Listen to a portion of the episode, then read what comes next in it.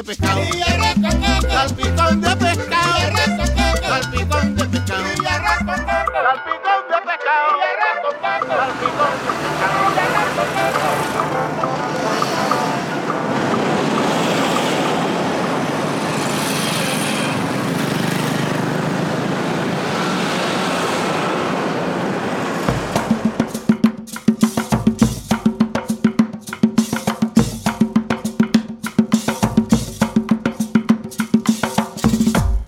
Alfredo González y Alejandra Murgas y los caminos de sazón y sabor ahora nos conducen al norte centro histórico de Barranquilla, guiados por los tambores y el millo que a lo lejos se aprecian y marcan la llegada a uno de los barrios más emblemáticos de los 44 que componen la localidad y el cual conserva mucho de la historia de la ciudad, el barrio abajo del río.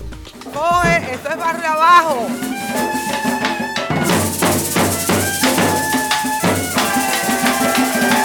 Llegar al barrio abajo es entrar a la Barranquilla nostálgica, a la Barranquilla que ha hecho lo posible por guardar la tradición cultural desde el deporte, la música, la sazón afro, el carnaval, entre otros elementos que enriquecen la zona y nuestra historia. El barrio abajo es muy gozón, muy alegre, muy dado a, a, esta cultura. Aquí tú vas a encontrar cumbia, vas a encontrar mapalé, vas a encontrar congos, vas a encontrar las marimondas y una, un, una, un sinfín de, de manifestaciones culturales. En el sector de la calle 48, antigua calle Felicidad, con la carrera 50, antes conocida como Aduana, vive Ivette Herrera, una palenquera considerada una guardiana de la tradición afro, gracias a los diferentes proyectos culturales que ha liderado y que tienen un espacio oficial en la entonces calle Las Palmitas, hasta donde llegamos para meternos en su cocina y preparar algunas de las recetas características palenqueras. Con su historia damos por servido nuestro plato fuerte con aperitivo incluido.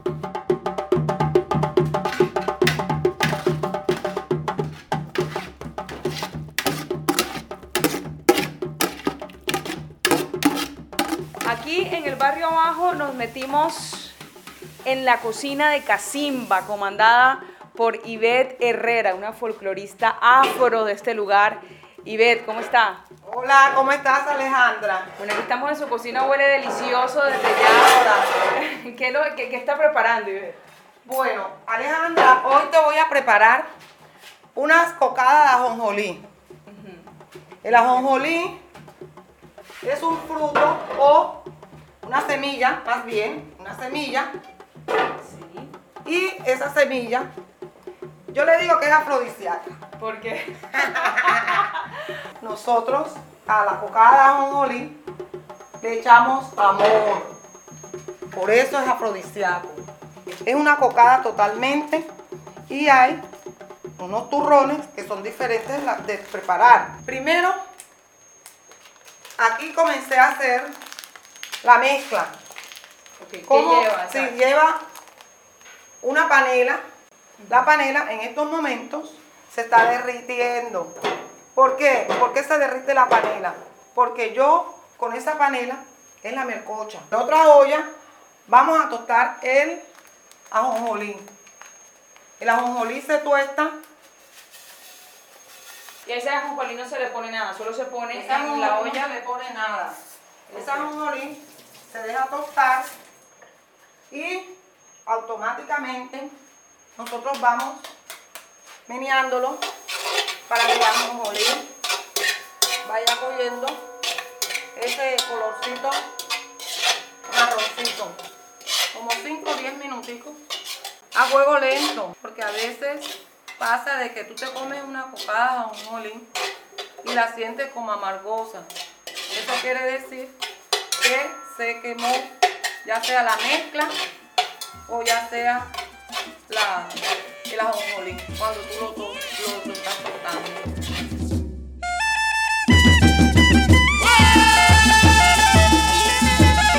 Ya está lista la, A ver, coche. la mercocha que le llaman ustedes. Y aquí vamos a emplatar. Ok. El emplatado de, de la cocada de ajonjolí. Vertimos el ajonjolí. Vertimos el ajonjolí en el recipiente. Vamos a hacer que todo este ajonjolí, bañarlo con, con esta mezcla, que es de panela. Ahora vamos a tratar compactarlo antes que se pegue, porque ella tiene agilidad de pegarse. Así como quedó, quedó. Porque ella se pega, se va pegando. Y si no cortamos, no acomodamos más bien. Mira que ya va quedando.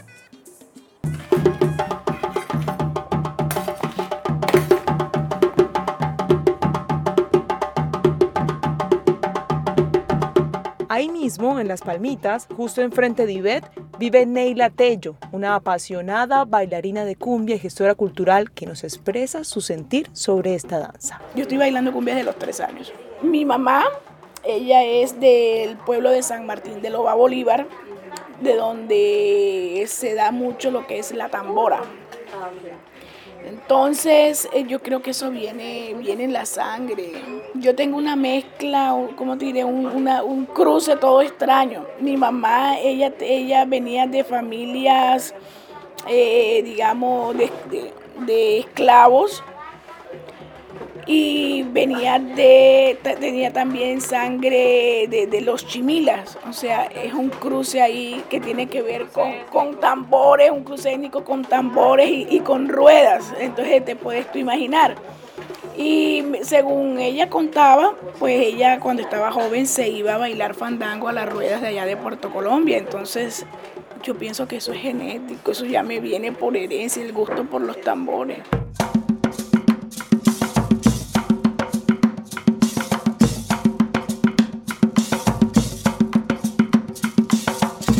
Neila es una de las cientos de mujeres que, fiel a su pasión, ha ondeado sus polleras al ritmo de la cumbia en una de las propuestas de salvaguarda de la tradición del barrio, la Rueda de Cumbia, que nació en el corazón del barrio en la esquina de la carrera 52 con calle 50 y surgió de la iniciativa de un grupo de amigos músicos, entre los que estuvo Cheo Peñaranda y los hermanos Humberto y Gustavo Jaraba. Gustavo nos narró su historia.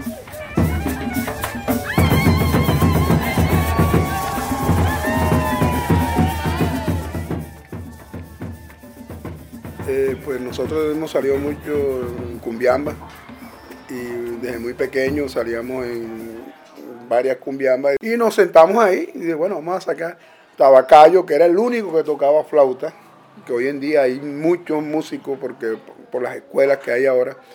Cayo, eh, estaba el Pavo, que, que fue Rey Momo, eh, estaba David, que le dicen Ojito, que estaba muy peladito, el Pollo, que está en Estados Unidos, eh, estaba Julio, eh, estaba este, Cheo, mi hermano Gustavo, Cheo Peñaranda, estaba Gustavo, y estaba yo. Y un grupo ahí de desorden, cogimos los tambores, pero nosotros no, queríamos hacerlo aquí. Y un viernes se invitaron a unos músicos que ya él trabajaba en, en la- en las escuelas distritales y se invitó a uno de ellos después de Cayo, que era que venía Carlos Incinares, el Chucky, vino William, vino eh, muchos músicos, nos llevaban a policía. A las 8 de la noche, entonces todos recogíamos los tambores y nos iban a echar la policía. Un día nos reunimos y dijimos, bueno, vamos a hacer algo firme y vamos a invitar a la gente. Llegaron unos bailarines, invitamos a, a Cheo se encargó y, y empezamos. ¿Qué, qué le vamos a colocar? Noche de plebeya. ¿La hacían cada cuánto en ese En entonces? ese tiempo lo hacíamos, por ejemplo, en los precarnavales. Ah, los precarnavales. Y, en el, en- y lo hacíamos cuando se creó, lo hacíamos en octubre o cualquier día que nosotros de- designáramos. En la medida en que fue creciendo la rueda de cumbia, comenzó a tomar un lugar especial en el calendario de los barranquilleros y turistas para las fechas festivas principalmente. ¿Pero en adelante hay una, una fecha estipulada o...? No, nosotros no ponemos fecha, nada más el primero de enero. El primero de enero nace, me acuerdo que nosotros, yo hacía aquí en los primeros de enero, hacíamos unos san- sancochos. Jugábamos fútbol, jugábamos, se jugaba chiquita, y se, aquí los primeros de enero. Un día, hacen 12 años, 14 años, por ahí 15 años, es cuando la, se funda la rueda de cumbia el primero de enero. Llega Tato Marenco, porque Tato desde muy niño estuvo con nosotros en Curazao, yo estaba en Estados Unidos también tocando y con él cuando no lo llevamos. Tato, mi hijo, que para descanse, murió hace 10 años. Esta es una rueda de cumbia que a pesar de los múltiples inconvenientes que se han suscitado a través del tiempo, insiste en mantenerse fiel a la tradición. halagado porque ha tenido tanta fama y lo hemos hecho con todo amor. Ya no es de nosotros, ya es del pueblo, de todo el que quiera venir, pero a gozarlas con, o sea, con, porque es cultural.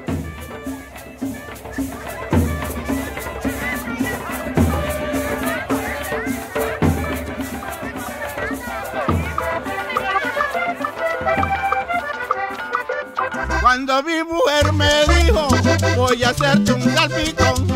Cuando mi mujer me dijo, voy a hacerte un salpicón. Se me puso el ojo largo como punta de cañón. Ese arroz combinadito seguro me vuelve loco. Salpicón de pescado. ¿Y ahora qué tal si le ponemos picante a ese sancocho de sabores y ritmos? Ese picante va de la mano de la ruta de las verbenas en Barranquilla que no tenía límites. La misma gozadera que se vivía en el suroriente se extendía hacia otras localidades como esta, el norte centro histórico. En el barrio Boston, uno de esos bailes recordados era La Pantera, y el arquitecto de la sabrosura fue Manuel Roa Ávila, que ponía a gozar a la gente con música disco y rock and roll. Bueno, ese baile de carnaval nació también con un hermano mío, que los dos nos pusimos de acuerdo de hacer un baile eh, de barrio ahí por la cuadra y comenzamos con la casa de mi mamá, la cogimos, la, encerra- la hicimos como un baile que se hacía antes, por cuotas. Se nos llenó, entonces nos ingeniamos y cerramos la, la terraza porque se nos metió gente que no estaba Que no había pagado. había también. pagado, entonces se nos colaron, entonces ya comenzamos que había que poner una corraleja pequeñita ahí y lo hicimos y se llenó esa cuestión y no, no, no. Entonces ya para el ter- para el tercer año cogimos más terraza y ya, ya le habíamos puesto la pantera rosa del barrio Boston porque estaba el animalito ese en su apogeo, no sé quién fue el que ideó. Y mira que cogimos el local de al lado, que era un local desocupado de una panadería que se había incendiado, la tenían abandonada, era la panadería escandinava, que se llamaba en aquel entonces, y alquilamos el terreno, lo limpiamos y le colocamos techo de paja, así típico, porque todo se había quemado, pero tenía toda la estructura. Y comenzamos a funcionar, cerramos la calle, cerré 20 de julio. No, no, eso fue. Y yo tenía ambiente de discoteca en el baile, no tenía luces, les decoré con luces moradas. Tú entrabas con una blusa blanca y tu ropa interior era blanca y se te veía toda la ropa tuya transparente.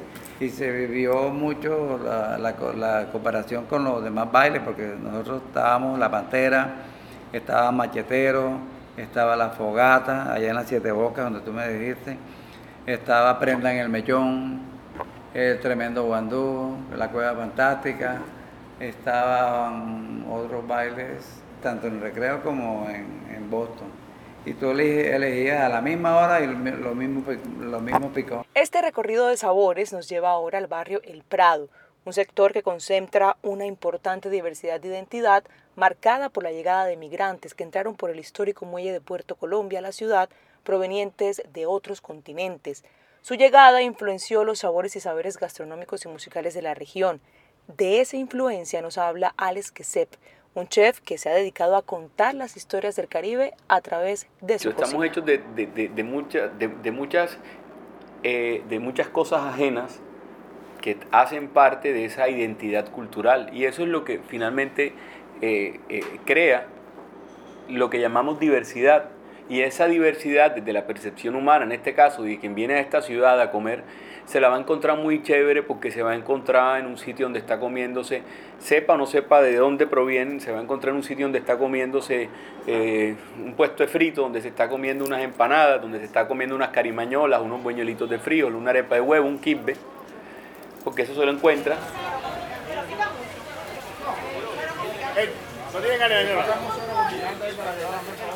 Eh, ya veo. 11.500 pesos. ¿Qué va? ¿Cómo estamos? Cariño no tiene.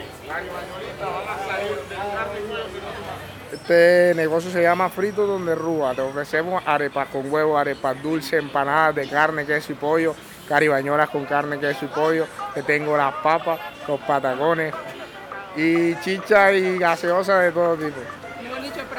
Pregunte por lo que no vea que se le hace. Cuando mi mujer me dijo, voy a hacerte un salpicón.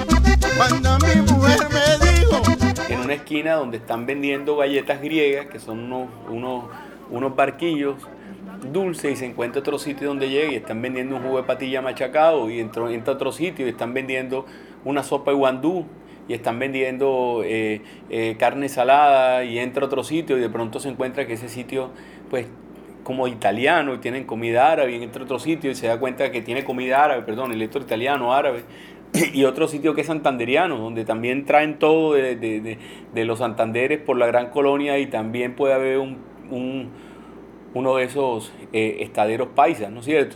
Y eso es lo que conforma esta ciudad y lo que la hace precisamente dinámica. El postre, en esta ocasión, tiene sabor a centro. Queremos despedirnos enseñándoles un breve recorrido por otra de las zonas importantes de la ciudad a nivel comercial y cultural, en la que confluyen decenas de manifestaciones de lo que somos.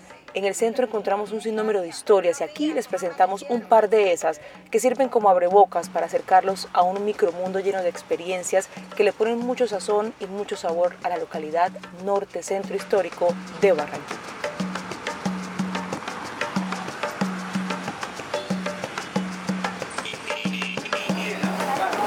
Bueno, estamos en la calle de las Flores, entre Cuartel y Líbano, en el restaurante de la señora Ana, quien nos va a contar un poco de la historia de cómo llegó a poner este restaurante aquí, quienes lo han visitado.